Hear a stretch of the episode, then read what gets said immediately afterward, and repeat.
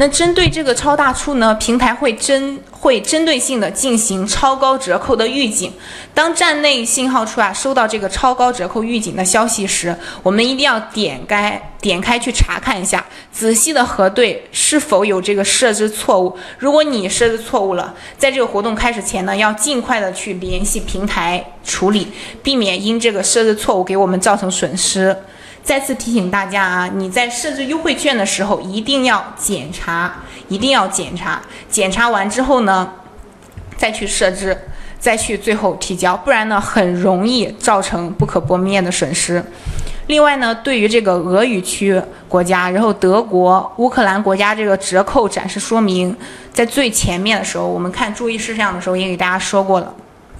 就这个预热氛围和大促折扣呢，在乌克兰和德国。均不展示，也不生效。但是那个商品呢，在乌克兰、德国，它会按照这个设置的零售价或者是日常活动价展示。在俄语区国家是正常展示的。跨店满减呢，在俄语区国家、乌克兰、德国均不展示及生效。这三个国家呢是特殊的情况，其他都是一样的。最后呢，就是平台针对我们这个。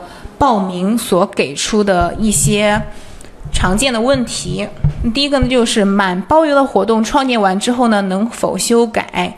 那平台给我们答案是报名后呢可以进行编辑，但必须仍满足这个招商规则要求，包括这个时间啊、金额门槛、国家有这些之后呢你才可以就是修改成功。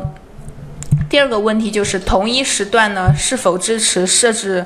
多个满包邮的活动，那同一时间段、同一国家的满包邮活动呢，只能设置一个。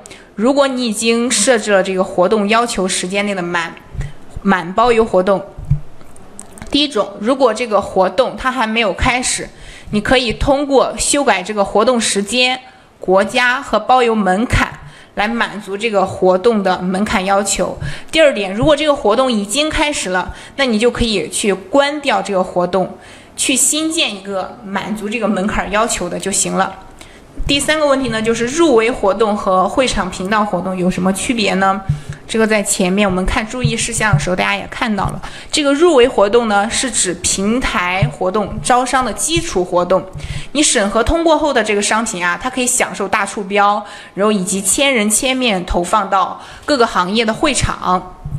那会场频道活动呢？它包括这个 Flash Deals、额团、会员价、新人价、买赠等，有专属的这个活动的页面。你报名参加这个活动，它会获得更多的流量。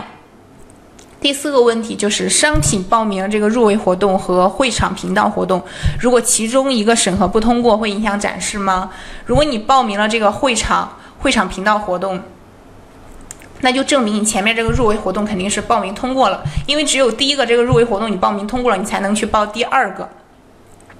就算你第二个活动没有通过也没关系，你第一个入围活动还是可以正常展示的，还是可以就是获得这个千人千面投放到各个行业会场。好，第五个问题呢，就是商品参加了多克大促活动，以哪个价格生效？就是以我们这个折扣力度最大的价格生效。那第六个问题就是，为什么报名会场这个频道活动呢？没有商品可以选，或者说呢，只有这一部分商品可以选？官方给我们的解答是，必须审核通过这个入围活动的商品，才能够报名这个会场频道活动。那这个报名结果呢，它可能就是不是很快，大家可以就是先。等候一下这个入围活动的审核，一般我们报名成功后，这个三到五天会有审核结果。哦，我刚刚给大家说的这些呢，可能有的同学觉得比较多，还是不知道该怎么样去看这个。